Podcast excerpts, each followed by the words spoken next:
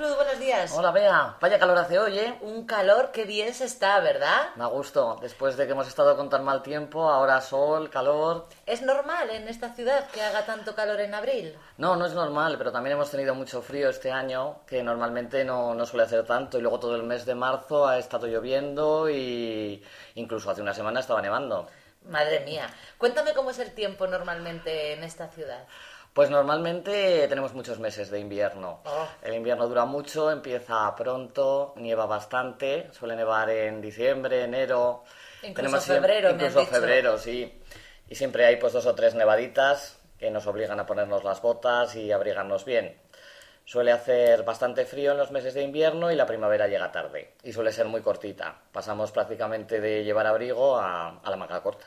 ¿Y la primavera suele ser ahora en abril o un Un poquito poco más tarde, más tarde. Muchas veces en mayo todavía hace frío en Soria. ¿Y luego el verano qué tal?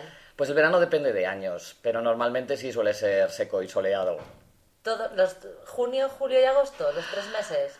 Pues junio depende. Algunos años yo me suelo ir de vacaciones a finales de junio y hay años que mm, meto la ropa de playa en, en la maleta y aquí todavía voy con, con chaqueta gorda. Pues qué aburrimiento, ¿no? Un poco se hace muy largo, es lo malo que tiene. ¿Y cuál es tu mes favorito?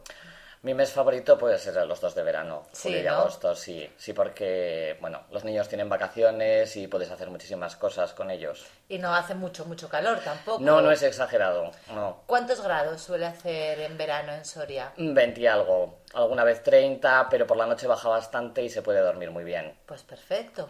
Pues nada, a ver si sigue así. Vale, gracias, hasta luego. adiós.